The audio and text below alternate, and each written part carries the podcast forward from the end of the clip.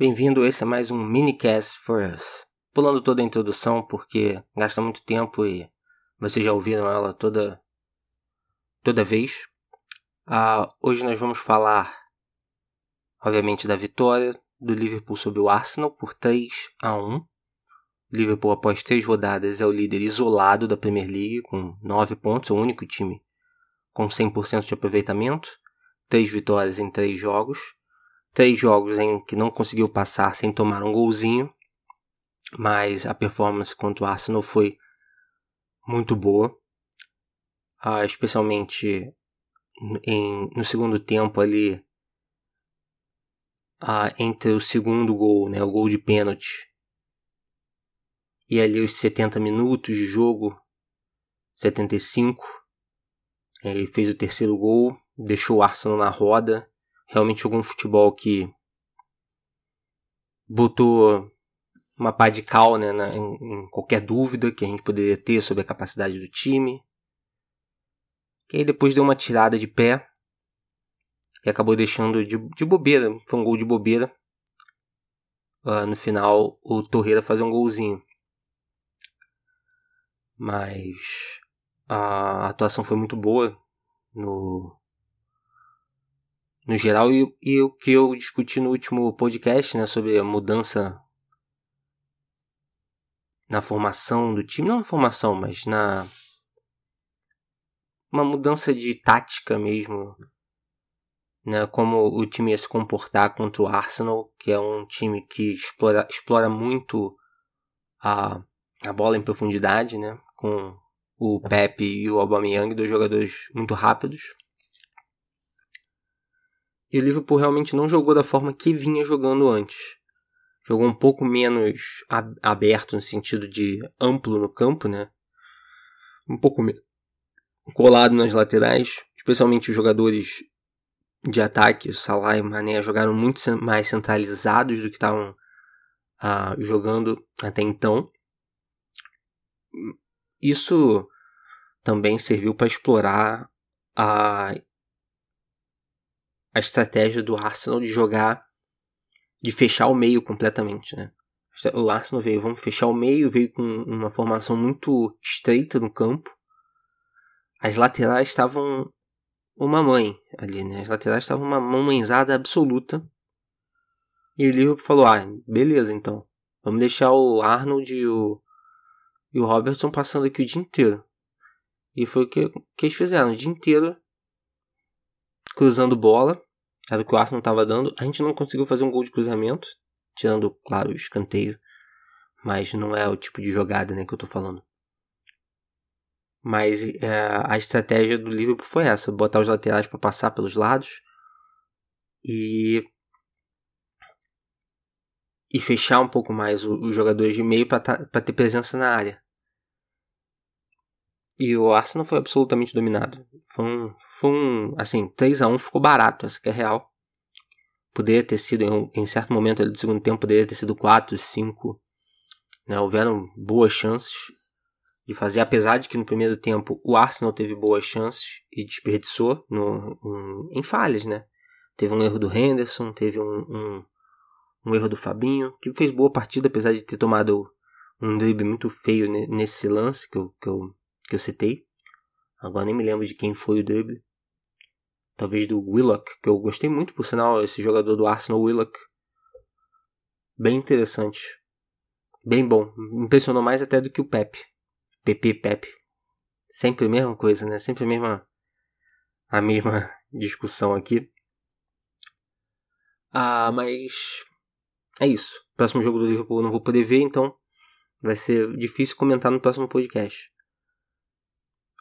Mas em outros jogos na Premier League, o Tottenham perdeu em casa para o Newcastle. O possante Manchester United perdeu em casa para o Crystal Palace. Ou seja, a Premier League dando surpresas, né? O Manchester City passou por cima do, do Bournemouth. Ah, no jogo do Bournemouth teve o gol do Wilson de falta, um belíssimo gol de falta. Que obviamente trouxe à tona na internet toda a discussão de que, ah, emprestou por quê? Porque emprestou, queria vender, não queria vender, vai vender, o que, que, que faz com o Wilson? Foi errado, foi certo? E eu mantenho a minha posição de que o Wilson não, não é hoje capaz de jogar pelo Liverpool. Eu acho ele, assim, hoje, fraco. Não que ele não seja tecnicamente bom. Ele prova, especialmente chutando de longe, que ele é tecnicamente bom. Sabe passar bola, sabe chutar, etc. Sabe driblar, perder. Só que ele some demais dos jogos. Some muito dos jogos. Ele faz um lance, e esse lance pode sair o gol, pode não sair, e aí passa meia hora completamente desaparecido em campo. E esse é o problema dele. É por isso que o, Ryan Kent, mesmo tecnicamente pior, um jogador muito mais típico jogador de lado de campo inglês, né? Pega a bola, corre para dentro. Pega a bola, corre para dentro. Do, do que o Wilson, é um jogador mais leve, mais movimentação. O Kent tem participação mais. Uh, aparece mais, porque ele participa mais do jogo, ele não some na partida. E o Wilson, se ficasse no, no, no Liverpool, ia ficar escanteado jogando o jogo de sub-23. Eu acho que foi uma boa ter, ter emprestado. Mesmo se tivesse vendido também, não, não seria. Se eu tivesse conseguido 25 milhões, como estava querendo, por mim, manda embora. Eu acho que não vai, ele não vai conseguir. Uh, eu acho que esse esse empréstimo para o Bournemouth vai ser muito bom para talvez conseguir um comprador disposto a pagar um bom valor. Talvez o próprio Bournemouth. Mas eu não, não vejo ele voltando para o Liverpool para jogar, não. Eu acho muito, muito, muito improvável. Uh, a gente tem já uh, na internet. Alguém tweetou para mim falando que ele seria reserva imediato do ataque. isso na minha opinião, completa loucura. Hein? A reserva imediato do ataque na posição dele ali é o Shaqiri. Brewster e Origi. São os reservas imediatos para o ataque. E são melhores e participam mais do jogo do que o Wilson, tranquilamente. Inclusive o Shaqiri tem até características similares, né? Canhoto, chuta bem de longe, bate bem falta. Você, por que, que você colocaria o Wilson se você pode colocar o Shaqiri em campo? Certo? E se o Liverpool acredita que o Harvey Elliott é melhor, e aparentemente o Elliott teve outra boa partida pelo Sub-23 contra o Southampton uh, essa semana, não tem por que deixar o Wilson ali, porque o Elliott também joga pelo lado esquerdo, deixar o Wilson ali tampando é, o espaço. Bota o moleque se dane. For jogar a Copa da Liga, jogar a Copa da Inglaterra, mete o moleque de 16 anos mesmo. O cara já jogou Premier League. Tem mais jogos Premier League do que o, do que o Wilson, que fez o primeiro ou o segundo agora. Jogo de Premier League. Então. É, já tinha falado disso, né? Eu já tô começando a, a me repetir nos, nos podcasts. Voltar aqui rapidinho só para falar da treta do Manchester United, que o Daniel James fez o gol de empate aos 85 minutos de jogo, aos 40 do segundo tempo. E foi fazer comemoraçãozinha do, do, do Mbappé na frente da torcida, né? Aquela comemoração que para e cruza os bracinhos assim naquela na posezinha. posezinha de, de, de.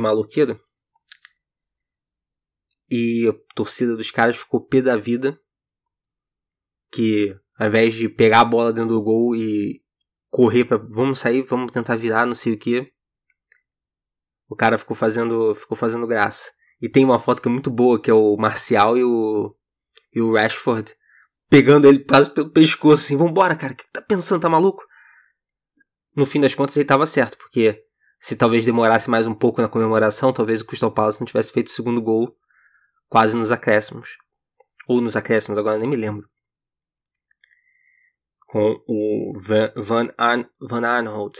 Eu, por sinal, o Van Arnholt e o Van Bissaka, também na minha cabeça durante muito tempo era a mesma pessoa, tipo lateral com o nome Van estranho, entendeu?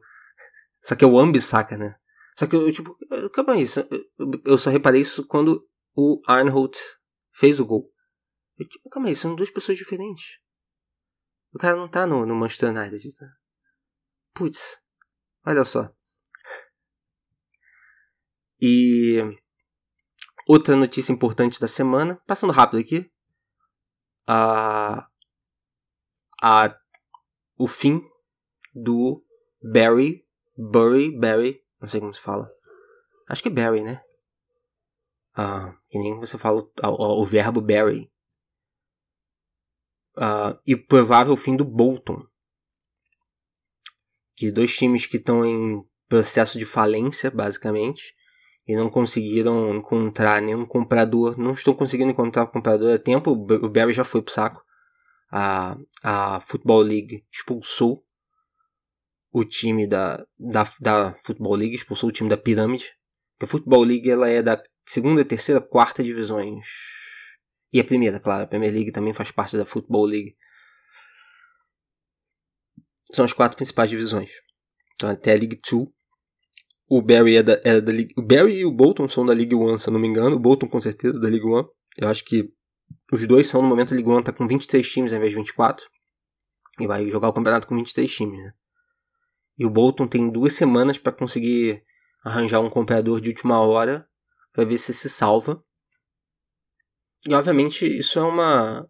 Isso é péssimo, especialmente quando você vê os clubes da Premier League tão bilionários, zilionários, você vê clubes tradicionais, o Bolton estava na Premier League até outro dia. O Barry, eu já mencionei ele recentemente no podcast, o Liverpool enfrentou ano passado, na pré-temporada, e não ganhou, bateu em 0 a 0 Certo? O Bolton tem 140 e tantos anos de idade, o Barry 134. São clubes mais do que centenários. E a diferença entre a Premier League e o resto cada vez mais. cada vez maior. Eu tava falando na, na no Twitter sobre como o futebol tem se tornando. Tem, vem se tornado. Caraca. Tem se tornado ou vem se tornando um cada vez mais um mercado do tipo winner takes all. Que que, que isso significa? Em que cada vez mais os times, uh, os times ou né, os ofertantes no topo da cadeia que, ou seja, que podem oferecer um produto melhor, cada vez mais eles têm a capacidade, por motivos tecnológicos, de capturar o consumo das pessoas. Né? Como dar um exemplo aqui no futebol mesmo. Até por, durante boa parte do, da história do futebol, o único jeito que você tinha de assistir um jogo era indo ao estádio, certo? Mesmo com rádio, apesar de que quando o rádio surgiu e começou a transmitir jogos, havia o medo de que as pessoas parariam, não parariam, mas que diminuiria o, o público nos estádios por causa do rádio. Obviamente isso não acontece, não aconteceu porque você não consegue ver o jogo, você não consegue acompanhar o jogo no rádio. Mas a, apesar do slogan da, da, da, né, da Rádio Globo durante muito tempo era você ver o jogo ouvindo a Rádio Globo. Não, é mentira. Mas durante muito tempo a única opção era você ir ao, ao estádio. E obviamente ir ao estádio é difícil, né? Quer dizer, ir ao. Pra mim, por exemplo, não, não teria como eu ir até Barcelona ver o Messi. Entendeu? Então, você. É, por isso que surgem os clubes de cidades pequenas, de bairro, porque tá ali. Você vai. Você não pode ver o Messi, você vai ver o Joãozinho das Couves ali no, no Olaria. Né? Você mora do lado do estádio, para você, beleza. Por mais que você saiba que o Joãozinho das Couves não seja o Messi, é o que você tem. Então, durante vários clubes surgiram e criaram torcidas e criaram seguidores e criaram adeptos nessa nesse ambiente. E obviamente a televisão foi destruindo isso, especialmente hoje em dia, quando você com a disponibilidade de campeonatos absoluta, praticamente, em altíssima qualidade, em TVs gigantes, o cara tem a opção de ir ali na, na rua Bariri ver o, o Joãozinho das Couves ou ligar a TV dele e ver o Messi em, em 4K 50 polegadas. Aí é complicado, entendeu? Esse é o que, que a gente fala do do, do winner takes all. O Messi é o melhor. O Barcelona é um time top. O Liverpool é um time top. Por que, que eu vou ver esse cara se hoje eu posso fazer isso? Da mesma forma, por exemplo, na música, né? Antes de você ter gravação, as pessoas tinham que ir até o teatro, até a sala de música para ouvir música ao vivo. Quando você passa a ter a gravação, quantos músicos né, perdem a sua audiência porque você simplesmente pode comprar o, a gravação do suposto melhor uh, músico do, do, do estilo que você gosta. Então, dessa forma, a cultura de estádio ela é uma ela surge como diversas culturas, diversas tradições, ela surge como uma forma de lidar com uma limitação técnica. Não que as pessoas soubessem que havia essa limitação técnica. Porque você não sabe que, ah, eu queria tanto ver pela televisão antes de existir televisão. Não faz sentido. Mas é uma limitação. Você não pode ver os melhores, você vai ver o que você tem. E quando essa limitação cai, a tendência é a tradição ir embora junto. Só que, obviamente, essa tradição tem, tem gera uma externalidade positiva pro, pro bairro, pro, pra cidade que tem. Esses clubes são importantes. São algo que, é, coisas que não são captadas, né? Pelo, pela demanda ali. E fica uma questão da sociedade de querer ou não manter essa tradição, entre aspas, à força. Ela acha que essa tradição é importante o suficiente ou gera um benefício não mensurável, grande o suficiente para ser mantido? E no caso do futebol, no caso do, do, dos clubes pequenos, eu acho que sim. Inclusive, ela gera um benefício que talvez seja mensurável, mas não a curto e médio prazo, mas também a longo prazo. A gente não sabe como ficaria o futebol sem você ter os clubes pequenos, que muitas vezes são eles que pegam jogadores que uh, escapam né, das peneiras dos clubes que têm muita grana. São eles que criam muitos jogadores. E são eles que criam a cultura de. Uh, você fala, a cultura de ir ao estádio para os clubes grandes também. Certo? São eles que talvez colocam uma primeira experiência para muita gente de ir ao estádio. Especialmente na, lá fora, né, onde é muito caro você ir a um jogo de Premier League. Você é um jogo de, de divisões inferiores, é mais barato. Especialmente para levar a família. Entendeu? Então, é o que eu falei no Twitter é. Deveria de alguma forma haver a, uma maneira de passar um pouco dessa fortuna da Premier League para as divisões inferiores, a fim de você criar incentivos para que a donos ou associações ou que seja responsáveis passem a ter interesse em comprar e administrar esses clubes. Porque quando os clubes eles são é, você tem todas essas questões de, de mantê-los né, é, financeiramente saudáveis, óbvio que a que a, o incentivo vai existir apenas para quem é responsável. No caso do Bolton e do Barry, parece que os donos são realmente irresponsáveis. Né? Parece não, tá bem claro. Que a EFL inclusive deixou, foi um erro, deixou esses donos irresponsáveis comprarem. Inclusive o Barry foi vendido por uma libra, né? Foi uma venda simbólica, basicamente. O cara deu, o anterior deu o clube. Para um cara que não tinha capacidade. Não tinha capacidade de lidar com aquilo, não tinha, não tinha interesse também. Então é complicado. Eu acho que a tendência é só acontecer mais de mais clubes uh, irem por esse caminho, porque novamente, quem que vai querer assistir o Barry se você pode ligar a TV e ver o Manchester City, entendeu? Essa é a questão. Você tem que fazer com que as pessoas queiram assistir. Mas, ao mesmo tempo, você precisa que. Qual é a melhor maneira de fazer com que as pessoas queiram assistir? De reduzir os preços? Disponibilizar na internet, não sei. Idealmente reduzir os preços para as pessoas irem aos estádios, melhorar os estádios, deixar os estádios mais agradáveis, não sei. Mas isso tem um custo e com que dinheiro você vai fazer isso? Com dinheiro da Premier League. É, é isso que é ideal. Os clubes da Premier League têm que perceber que é importante para você manter a pirâmide do futebol que a base da pirâmide esteja saudável. Senão, Se a base da pirâmide estiver podre, a parte de cima é, cai junto, né? Você pode falar, ah, não cai. Talvez, mas eu acho que seria importante para os clubes da Premier League, mas não é esse o caminho, né? Já estão as últimas mudanças de distribuição de, de receita têm favorecido as equipes maiores da Premier League em detrimento das menores, então